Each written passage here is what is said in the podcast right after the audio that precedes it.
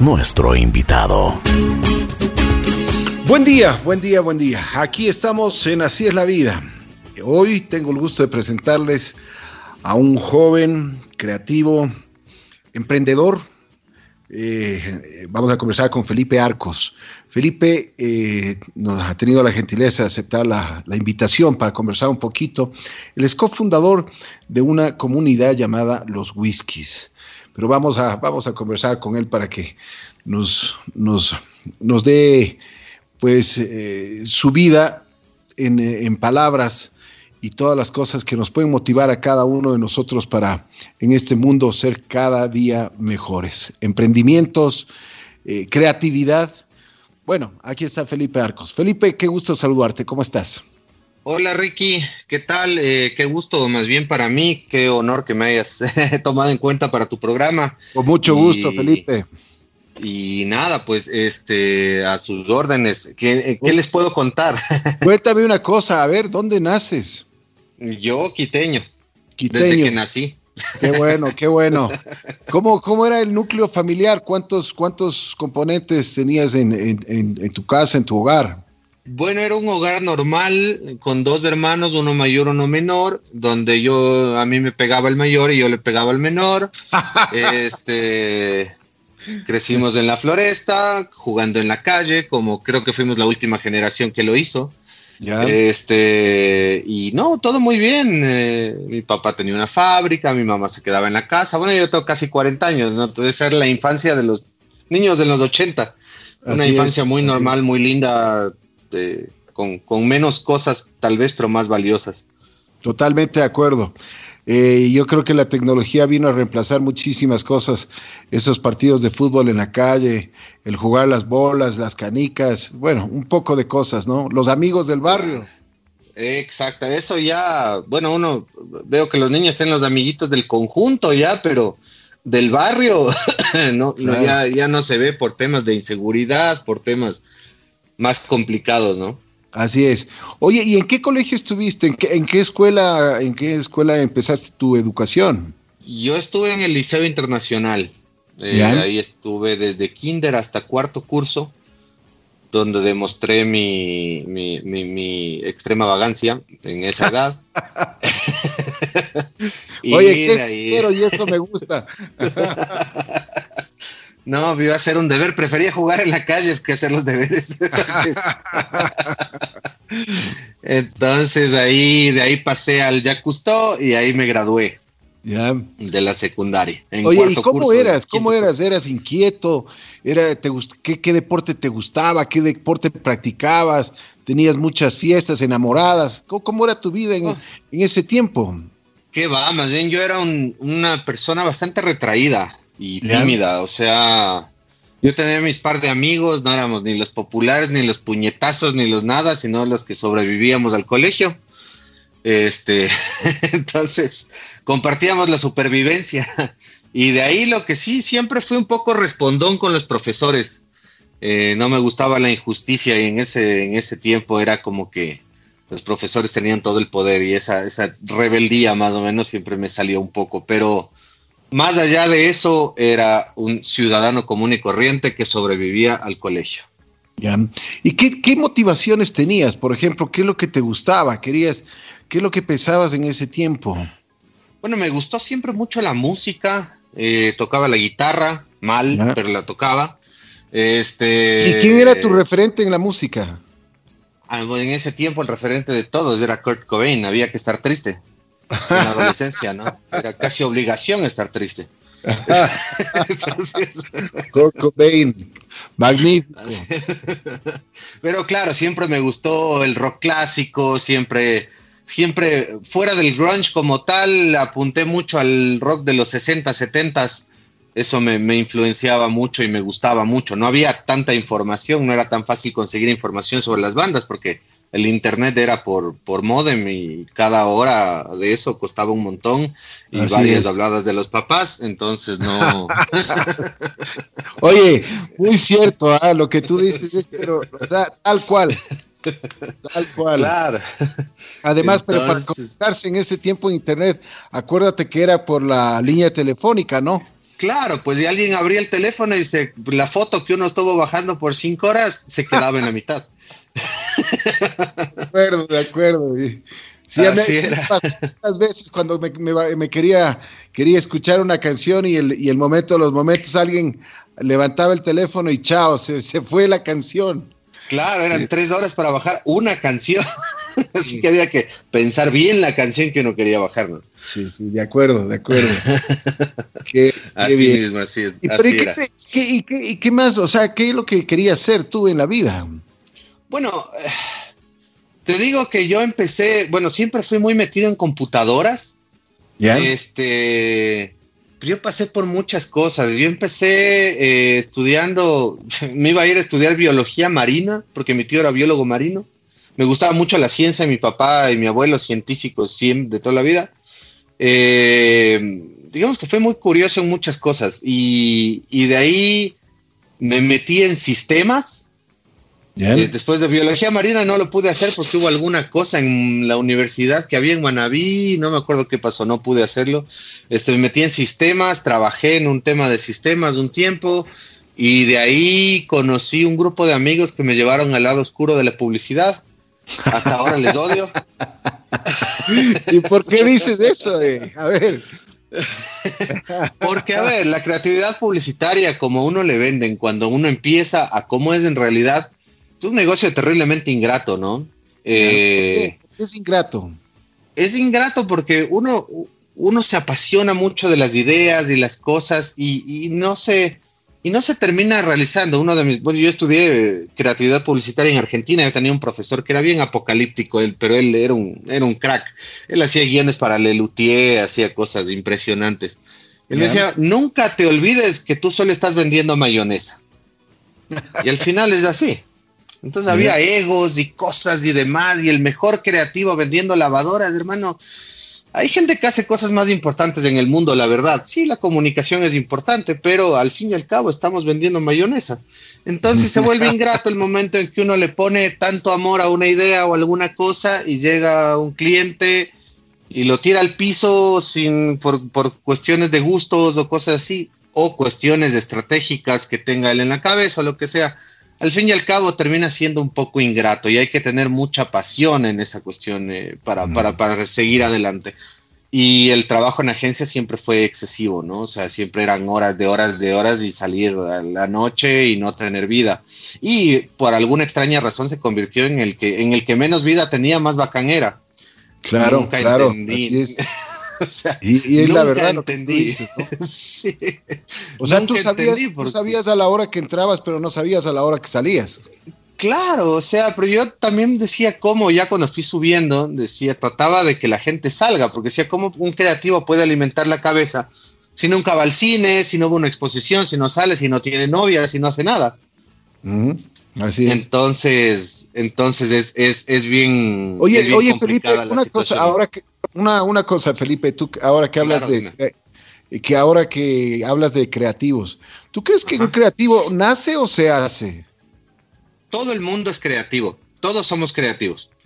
En el área que hagamos, o sea, un financiero tiene que ser creativo con sus platas, un, eh, un contador, una secretaria, lo que sea, todo el mundo tiene que ser creativo. Eh, cuando hablamos de creatividad publicitaria específica, sí es de imaginar piezas publicitarias, pero todo el mundo en cualquier área tiene que ser creativo, no puede limitarse a ser solo como robot. Eh, entonces, yo me acuerdo alguna vez di clases y me decía, yo preguntaba, ¿quién de aquí es creativo? Y me contestaban, levantaban la mano por ahí, no, yo soy cuentas. no, no, no va por ahí. claro, claro. Como cuentas, tienes que ser más creativo que el creativo para, para, para manejar al cliente y demás, ¿no? Así es, así es. La actividad publicitaria es de mucho respeto, pero como tú dices, hay que, hay que llevarla con, con, como con pinzas, ¿no? O sea, siempre y como, y, y, y, tú ponías un ejemplo hace un momento que haces una campaña o, bueno, eh, estás creando un producto para, para, la venta, lo que sea, y el momento, los momentos llega el cliente y te dice, ¿sabes qué? No me gustó, chao, gracias. Claro. Trabajo, el trabajo que has venido haciendo, pues muchas veces te debes, te debes haber sentido decepcionado, ¿no? Es, de, 10 le pegas una, más o menos funciona así. Es, es porque ya está sujeto a gustos. Y eso es algo que tiene que ir cambiando, porque ahora, bueno, lo que se hace mucho es fundamentarse en la estrategia. Eh, para eliminar ese factor gustos. Una cuestión es que el, gerente de una empresa que vende, no sé, mayonesa, por llegar a ese, a ese mismo ejemplo, no siempre es el grupo objetivo de la mayonesa que está vendiendo. Entonces, la, campaña tiene que ir dirigida a la gente que le va a comprar, no a él. Exactamente. Eh, entonces, ahora nos basamos mucho en la estrategia y en el análisis de mercados de forma cualitativa para poder sustentar las ideas y que no sean solo ideas al aire. De acuerdo. Oye, Felipe, y después de, de todo esto de la publicidad, ¿qué más haces? ¿Qué hiciste? Porque cómo llegan, cómo llega, por ejemplo, esta idea de los whiskies, este grupo, porque, a ver, cuéntame un, poco, si me estoy saltando de algo, por favor, dímelo, sin ningún problema. No, es que, bueno, yo he hecho de todo, ¿no? Como creativo creo que también me enseñaron, en Argentina tenía esa filosofía que decían, acá te criamos como creativo, pero creativo si es que quieres hacer teatro o abrirte una panadería. Eh, o sea, no necesariamente creatividad publicitaria, sino usar la creatividad en todos los aspectos de la vida. Eh, yo pasé, pucha, hice de todo, hasta tuve un local de pasta fresca. Este, el rato que me cansé de la publicidad. Mal. ¿Por eh, qué? porque, hice todo bien menos ubicar bien el local. Entonces. pequeño, oye, pequeño detalle, ¿no? Claro, hasta uno no tiene todas las soluciones. Es así, o sea, puede ir bien y todo es una apuesta, ¿no? Toda inversión es una apuesta. Así es, de acuerdo. Entonces, es, más o menos así y no me fue bien. Y ahí es cuando... ¿De dónde nace Whiskies? De que yo sentí en varios negocios que hice, en varias cosas, que fui, fui engañado, fui... O sea, como dice mi esposa, tú eres demasiado confiado y crees en todo el mundo. Y eso es malo en este país, cuando debería ser una virtud. Así es, de acuerdo. Y dije, bueno, después de una década donde toda la confianza en el otro se perdió, yo creo que todavía vemos muchos que, pensamos así. Eh, y de ahí vino, yo empecé con un grupo de emprendimientos, ideas y ni siquiera que sí medio levantó, pero me di cuenta y nos dimos cuenta en el camino con la gente con la que estoy ahora que tiene que haber un hilo conductor emocional en esta cuestión de las comunidades. Felipe, antes, antes, Felipe, Felipe, antes de, antes de que continúes, oye, tú dices, eh, eh, tú eres muy confiado y, y te engañaron. ¿Cuál por, qué consideras que en Ecuador existe todo este, este, esto de la falta de honradez? Porque no es solo simplemente de cogerse dinero, sino también de engañar a la gente, de no ser, de ser, no ser honesto, de no, de no decir la verdad y aprovecharse muchas veces de las circunstancias de las otras personas. Sí, lastimosamente yo he visto la corrupción como, como una cuestión endémica y, he tratado de corregir desde mis propios comportamientos que van relacionados con eso, porque uno acusa a los corruptos, pero el rato en que quiere zafar de que de una multa o alguna cosa no le importa. Entonces, muchos, muchos andábamos con la bandera de honestos cuando en pequeños detalles no lo éramos. Entonces de ahí eso escala y, se volvió endémico y se volvió una, doble cara de soy honesto en los negocios que pasan de tanto valor, digamos, o en las circunstancias que representan algo, pero en otras cuestiones muy pequeñas no lo hacíamos y no lo hacemos. Eh, entonces ahí es donde viene la cuestión de valores y, y, creo que crecimos en una sociedad que se acostumbró a que la corrupción era, en cosas pequeñas era algo normal, se normalizó la corrupción cotidiana. Y eso obviamente genera ejemplos y genera que esta corrupción crezca. Ya no me estoy robando un caramelito, ya me estoy robando un millón de dólares. Así es. Eh, y esa es la cosa. Las leyes. ya parecería que es normal. Claro, parece que es normal. O sea, ya cuando uno es, es como ese ejemplo de las, del sapo en la, en la olla de agua caliente. No sé si has escuchado. A ver, dale, dale. Eh, los sapos o las ranas, no estoy seguro, tienen una, una peculiaridad. Si uno les mete en una olla con agua fría y empieza a calentar la olla, este, el sapo no se da cuenta y se empieza a calentar, calentar, calentar y nunca se da cuenta que se está quemando hasta que se muere. ¿Ya? Y un poco la corrupción acá es así, la gente se va volviendo más y más y más y más y más corrupta, pero lo sigue, se sigue autojustificando o autosustentando que está bien por tal o cual motivo. Entonces empiezan con una cosita, van con otra, van con otra, van con otra, van con otra, otra más, otra más. Y no me deslindo, yo también he hecho, he pagado al policía a que no me, no me pare o lo que sea, porque es algo que vi pasar cuando era pequeño también. Así es, mucho sapo, ¿no? Mucho sapo. Mucho sapo, pero chuta, no han calentado suficiente la olla, creo. Yo creo que eso, justo te iba a decir, oye, mucho sapo y deberíamos calentarles la olla para que desaparezcan. Pero sí, es, es una cuestión de cambiar comportamientos desde la base, desde uno mismo, en qué está haciendo, en qué está siendo corrupto, y lo corrupto no, no va solo en una cuestión de dinero, es una cuestión de, de no decir la verdad, de no ser honesto dentro de la propia familia, dentro de un montón de cosas. Y son un montón de comportamientos que hay que ir modificando para poder incluso dar ejemplo a otros, ¿no? Así es, de acuerdo. Y entonces, después de tanto emprendimiento, después de que te engaña y después de que pierdes no solo plata, sino tu tiempo y tus cosas, eh, ¿cómo, ¿cómo nace la idea de esta de los whiskies? Bueno, la verdad es que te digo, nació había antes el grupo de las wikis, que es un grupo internacional que era de mujeres, se movía bastante bien. Este, yo tenía este otro grupo de emprendimiento, pero de repente un, uh, mi esposa estaba en este grupo de las wikis y pasaba metida ahí, compraban, vendían, hacían de todo. Y yo lo que quise hacer es un grupo de huérfanos de las wikis. Porque Teníamos un montón de hombres viendo cómo ellas hacían cosas y no nos paraban ni bola. Esa fue la intención inicial. Este, cuando abrí el grupo, se dio forma solo de cierta manera. Nosotros le dimos una guía comunicacional y fue un fenómeno. En su, en su momento creció enormemente y la gente adoptó la marca y se convirtió en un love brand. La gente se sintió orgullosa de, llevar el logotipo y decir, yo soy whisky. Claro, eh, supuesto. Y, fue tomando forma con, el tiempo y los, y los años, ¿no? Y, ahora, bueno, se convirtió en una empresa y hacemos un montón de cosas. Eh, tenemos tarjeta de crédito, una revista, tenemos plataforma de viajes, tenemos y todo mucho gracias a los mismos miembros. Diría que el 98% es gracias a propuestas de los mismos miembros, ¿no? Pero bueno, a ver, eh, para el público que no conoce qué es los whiskies, cuéntanos de qué se trata, porque es, es, una, es una comunidad, entiendo yo. Pero ¿cuáles son los objetivos? ¿Qué es lo que, qué, qué es lo que hacen? ¿Qué es lo cómo, o sea, cuáles son las directrices? Me imagino que hay un código de honor. Sí, así es. Hay un, incluso un comité de ética dentro de Whiskies. Eh, eh, la idea de Whiskies, a ver, ¿qué es Whiskies? Whiskies es una plataforma de negocios y networking, ya en su base. Pero el networking involucra también cuestiones de amistad, cuestiones de, de, reencontrarse con amigos que no veía hace mucho tiempo, gente que no se conocía y hizo grandes negocios gracias a que se conocieron dentro de la plataforma, etcétera, etcétera.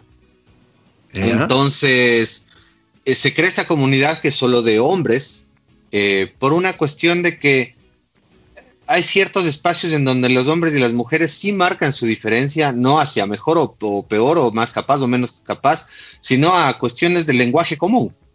El hombre le gusta juntarse a hablar de autos y golpearse el pecho y a las mujeres les gusta hablar de otras cosas. Entonces a veces los espacios específicos son necesarios. ¿sí? Y en este grupo se ha dado cuestiones solidarias, cuestiones de, fiestas, cuestiones de chistes, cuestiones de negocios, cuestiones de todo. Y gente que no se conoce, que dice, oye, tú eres whisky, sí, y son amigos inmediatamente. Ya. O sea, pasan el. Se identifican. El hielo, se identifican, tienen hasta un saludo que generaron ellos, tienen. Hay de todo, o sea, tienen un saludo específico. Es como la, logia de los búfalos mojados de, de los picapiedras más o menos. ya, ya. Pero bueno, oye, ¿y cuántos miembros son de, los whiskies? Eh, ahorita estamos alrededor de los 4000, pero tenemos como 4500 en espera. Eh, ¿Por qué se da esta cuestión? Por una, un tema de experiencia de usuario. Eh, muchos grupos se abren, pero ¿qué pasa? Uno postea en los grupos y hay tanta gente que se cae, o sea, se desaparece. Entonces aquí queremos que todo, y, servicio al cliente también, porque nosotros damos de cierta forma un servicio al cliente, que no es un servicio como tal, pero es una atención al cliente. Y, conversamos con todos y nos dan sus dudas, inquietudes, y si crece demasiado eso se vuelve inmanejable y se daña. Así es. entonces, se distorsiona, además que se distorsiona la idea original, ¿no? También. Exactamente. Entonces, hemos decidido ir creciendo muy, muy, muy de a poco. Recién abrimos en Cuenca también, está creciendo bastante bien. Se hizo un experimento en Santiago de Chile. Este, eh, también abrimos el grupo de mujeres Las Wines, que es administrado 100% por mujeres eh, emprendedoras y demás, que se maneja bastante bien bajo unos parámetros similares, pero es administrado por mujeres. De ahí opino muy poco. Lo que sí es que no se pelean. No, no, no, me imagino que no te dejan opinar. No, yo doy, o sea, lo que es alianzas y cosas y demás se les pasa, pero de ahí la administración está 100% a cargo de, de, las chicas administradoras del grupo, eh, porque mal haríamos en que un grupo de mujeres lo administren hombres. No sería exitoso ni sería coherente. Oye, y, ustedes han ayudado mucho a los emprendimientos. Ah, hoy más que nunca, yo creo que este país necesita muchos emprendimientos. Se ha visto que también hay gente muy creativa que, lógicamente, la necesidad nos, nos, nos lleva a, buscar y ocultar nuevos campos. Eh, claro, totalmente. Bueno, la necesidad de emprendimiento siempre ha habido. Lo que pasa es que se malentiende lo que es un emprendimiento de lo que es simplemente un negocio. Eh, hay negocios que ya están inventados y resueltos. Eso no es un emprendimiento. Un emprendimiento, un startup o alguna cosa requiere cierto componente de creatividad y adaptación a una necesidad que no ha sido suplida o que existe un mercado que no, que no ha sido atendido. Sí, eh, y nosotros promovemos mucho eso. Eh, muchos de los negocios que han crecido en whisky han sido negocios innovadores negocios que no, que no estaban antes de esa manera y esos son los que más han crecido y han implementado en cosas tan básicas como el servicio, la atención, la forma de comunicar, etcétera, etcétera, y se les da el espacio y el apoyo para que puedan hacerlo y que puedan crecer, pero con ese valor agregado de creatividad y de, y de, y de proponer algo, ¿no? Bien. También ustedes eh, topan un tema eh, que he visto y que me ha dado realmente mucho gusto la solidaridad.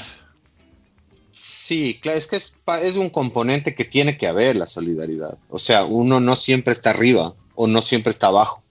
Así es. Eh, yo he pasado por los dos lados y me hubiera encantado que en su momento alguien me dé una mano o poder acudir a una comunidad que me dé una mano. Eh, en este momento la hay y mucha gente desde que ha conseguido empleo ahí hasta que ha logrado crecer su negocio o hay casos como que no sé, una, un miembro se cayó en un hueco en el auto, en un parqueadero, y fueron todos los del club de 4x4 de whisky de enseguida ayudarle. Casos hay montones. Qué bien. Eh, cuéntame, cuéntame un poco, un poco de anécdotas que hayan tenido en, la comunidad, porque eso es importante para que el público conozca sobre esto. Bueno, el primer, lo primero que nos catapultó a la fama de cierta forma fue cuando murió Hugh Hefner el fundador de Playboy, nosotros logramos, nosotros logramos poner un obituario en el comercio. no te puedo eh, creer. Claro. Entonces, eso generó mucha polémica, porque es un personaje muy polémico y obviamente muchas mujeres nos dijeron cómo están reconociendo esto, pero más allá de eso, yo creo que es una figura de la cultura pop que pasó por las manos de cualquier hombre en los ochentas en, la, en, la, en el Ecuador. Muy fuera, quitando el componente machista o feminista, cosa que nosotros eh, defendemos y cuidamos mucho. No es de un grupo machista, ni, ni muchísimo menos, ni se fomenta eso. Pero eso generó una enorme polémica. Y la polémica generó visibilidad. Este. Y claro, nuestra intención nunca fue idolatrar a nadie, simplemente decir, oigan, seamos sinceros, todos vimos una Playboy alguna vez. no, seamos hipócritas. Todos vimos una Playboy alguna vez, eh, pero... Pero mi tiempo era, eh, mi tiempo, bueno, sí había Playboy, pero también había pimienta, oye. Había algunas, pero era difícil porque uno era chamo y estaban en los puestos de revistas y desde pasar la barrera del miedo de ir a pedirla. Entonces había una revista que circulaba por todos los amigos durante años. Claro. Este, miedo y vergüenza. claro, miedo y vergüenza, pues era así. Eh, entonces, más como una cuestión, una acción publicitaria de, de, exposición de un tema de cultura pop. De ahí anécdotas, hay montones. Recién pasó algo muy interesante, muy, muy chévere. Ahí eh, Roberto, mm, ay, se me fue el nombre en este momento. Bueno, él, él, eh, él tiene, él, corrió un Ironman con su hermana. Su hermana sufrió un accidente, me parece, y quedó eh, con discapacidades. Ya está Roberto Espinosa. Gracias, Roberto Espinosa. Exactamente. Él corrió el Ironman con su, con su hermana en este equipo full acolite, él llevando la silla y ella aguantando todo y, terminaron un Ironman. Eh, ahí le dimos el reconocimiento de whisky del año. Y aparte, eh, recientemente eh, Roberto publicó en el grupo que quería que alguien consiga el contacto de Fonseca para que le haga un saludo a la hermana. Y eso, la administración no tuvo nada que ver, se movieron los whiskies y de lo que tengo entendido la historia, la esposa de Fonseca llamó a decir que había tenido alrededor de 10, 15 llamadas de personas diferentes pidiéndole que hagan esto. Y efectivamente lo hicieron y está grabado, este, se expuso en el grupo como gracias a gestión de miembros de la logia, nosotros como administración no tuvimos nada que ver, lograron eh, que este saludo se logre y la emoción de ella es impresionante y es algo que te saca lágrimas. Qué bien, qué bien, qué bien. Me alegro muchísimo. Eso es entregar por intermedio de estas comunidades, de lo que están haciendo, es también entregar alegría, ¿no? Claro, eso, eso motiva a la gente, sobre todo en estos momentos que la gente está encerrada y con y deprimida, digamos que estas cuestiones le devuelven un poco a uno la fe en la humanidad y ver que uno, uno realmente no, no, no le está pasando mal o sea, cada cual, yo siempre he dicho, cada cual es la peor víctima en su mundo. Este, y no es así. O sea, hay cosas muy positivas de gente que por ahí con una limitación a uno le da clases de supervivencia y uno se está quejando por cosas que realmente no, no valen la pena. Y, el apreciar las cosas pequeñas y la alegría de vivir y estos esfuerzos enormes que uno creería que no se pueden lograr y va gente y lo hace y eh, son inspiradores totalmente, ¿no? Así es, de acuerdo. ¿Qué otra anécdota tienes? Así de las de esas que te acuerdes y realmente porque eso es este tipo de cosas motiva, ¿no? Motiva muchísimo y mucho más en, estos, en estos momentos que, que, yo creo que necesitamos como como se dice una una sopa de pollo para el alma. Claro, hubo un caso también que nos gustó mucho de un músico famoso ecuatoriano que es parte del grupo, que él solo publicó, puso en el posteo, estoy vendiendo mis instrumentos porque tengo que operar a mi hija. No dijo si era una operación grave, si no era una operación grave, no dijo nada. Entonces la gente dijo, un músico vendiendo sus instrumentos, ¿no? Ese rato se movió la comunidad y se pagó la operación de la, de la hija. Qué bien. Eh, se, logró recaudar en tiempo récord y, no había sido ni siquiera algo grave ni algo que él pidió que sea grave, simplemente estaba anunciando que vendía ciertos instrumentos. Pero la gente se movió y apoyó y lo hizo y, estuvo ahí. Y eso también, ese tipo de cosas nos llenan a nosotros como administración, digamos, el ver que pasan estas cosas, eh, nos llenan de alegría y generan mucha pertenencia en el grupo también. ¿Cómo te sientes tú, Felipe, de, haber sido cofundador de estos, de estos whiskies y, de que pasen todo este tipo de cosas?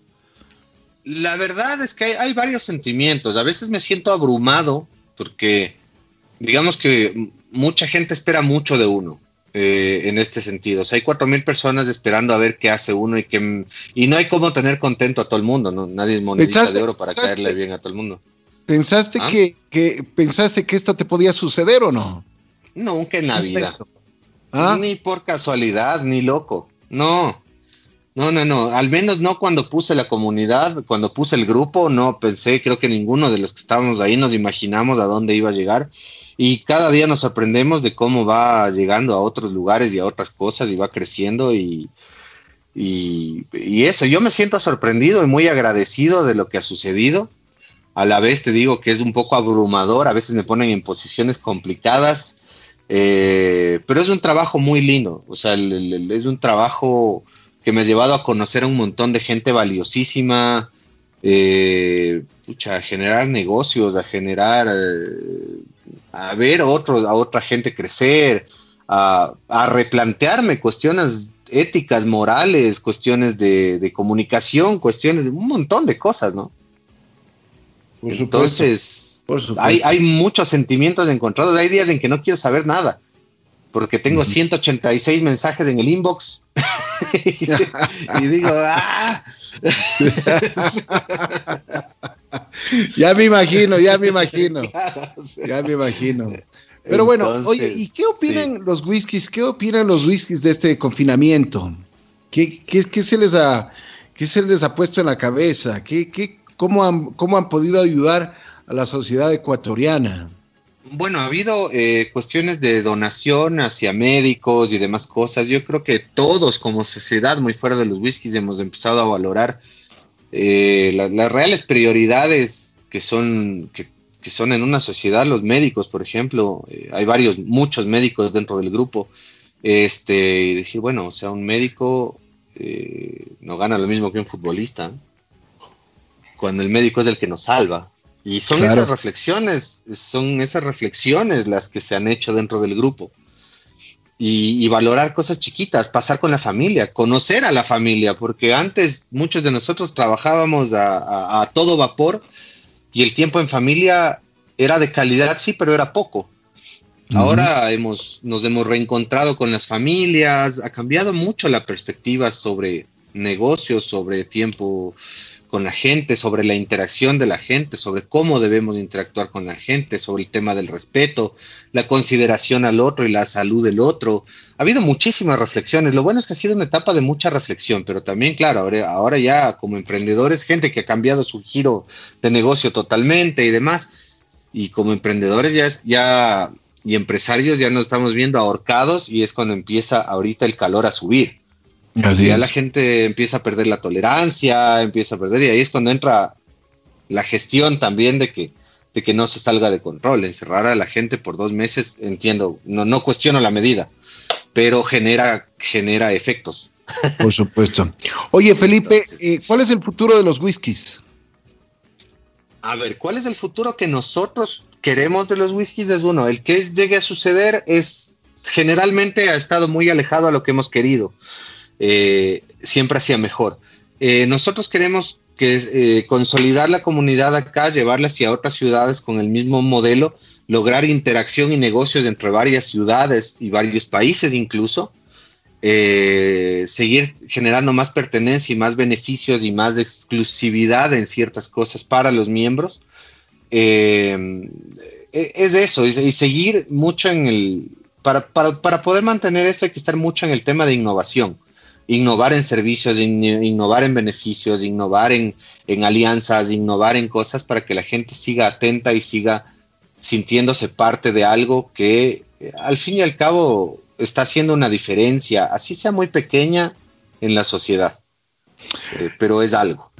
Yo creo que eso es importante. Lo que tú marcas y lo que tú dices es, eh, decisivo también, porque el, compromiso que ustedes tienen y la responsabilidad, como tú dices, nunca ni, ni pensaron ni soñaron en que podía pasar. Eh, pero ahora pasó. Y yo creo que ahora sí la responsabilidad es grande, es, cada vez es mayor y, tienen, que, tienen que velar por esa comunidad. Por supuesto que se lleven los mejores términos y me, me parece muy interesante que, que, existan todo este tipo de movimientos, de comunidades, en los cuales siempre un mensaje y lo de, lo de lo que se trata, las bases de esto, es totalmente positivo. Me alegro muchísimo, Felipe. Así que, oye, dales un abrazo a todos los whiskies, a todos los whiskies. Realmente. siempre les digo a ellos salud y les mandaré un salud de tu parte. y, realmente te digo, me, alegra, me alegro muchísimo de que existan esta, esta clase de iniciativas. Ojalá sigamos eh, cultivando cultivando los buenos valores y, este tipo de, gestión en nuestra sociedad para que este, este mundo pueda cambiar un poquito. Si es que nosotros ponemos nuestro grano de arena, estoy seguro que también con el ejemplo nosotros podemos dar muchísimo y esperamos ayudar con esto también a la gente y ser más solidarios, como tú dices. Así que dales un fuerte abrazo a los whiskies, pórtense bien, hagan más emprendimientos, hagan más, más país y lo mejor, eh, lo que tú has dicho y me parece lo más correcto, den tiempo a sus familias, tiempo de calidad y un tiempo también de cantidad, ¿no? Así que les felicito de corazón. Me alegro muchísimo y espero que sigan creciendo. Muchas gracias y gracias por la invitación. Estamos a disposición suya cuando quieran, en lo que sea que necesiten, siempre. Un par de whiskies ha de ser, ¿no? Eh, cuando haya cuando haya como verse las caras, con todo gusto. Oye, aunque ahora, aunque ahora se ha hecho la costumbre del Zoom, del Zoom eh, eh, para, para, verles a los amigos y por lo menos tomarse un traguito. ¿ah? Sí, sí se ha hecho. Nosotros vamos a implementar un par de cosas, pero nunca va a ser lo mismo. Por supuesto. Ya chumado, ya chumado hay que abrazarse, si no, no. Felipe, Felipe Arcos, qué gusto conocerte. Realmente Igualmente. me da muchísimo gusto conversar contigo. Te agradezco tu, tu deferencia al haber aceptado la invitación. Y así es la vida, ¿no? Así es la vida. Te mando un abrazo especial, por lo menos un abrazo virtual. Espero conocerte personalmente y conversar de todos los whiskies y de todas las cosas que tú nos has hecho partícipes de tu vida. Muy interesante, como dices, he tenido buenas y malas, pero siempre has, salido adelante con, con, mucho esfuerzo y dedicación. Como gato uno cae parado, ¿no? Más o menos. Es la gran verdad. Gracias. Eh, gracias a ti, Ricky, eh, a las órdenes y un saludo a todos y muchísimas gracias. Por Cuídate mucho. Gracias, Felipe. Felipe bien. Chao, cofundador de los famosos whiskies, una muy buena comunidad que realmente se preocupa de esta sociedad ecuatoriana y de dar buenas cosas, buenos, positivos mensajes, valores, emprendimientos. Bueno, eso es lo que nos interesa a nosotros. Vamos a continuar en nuestro programa, así es la vida.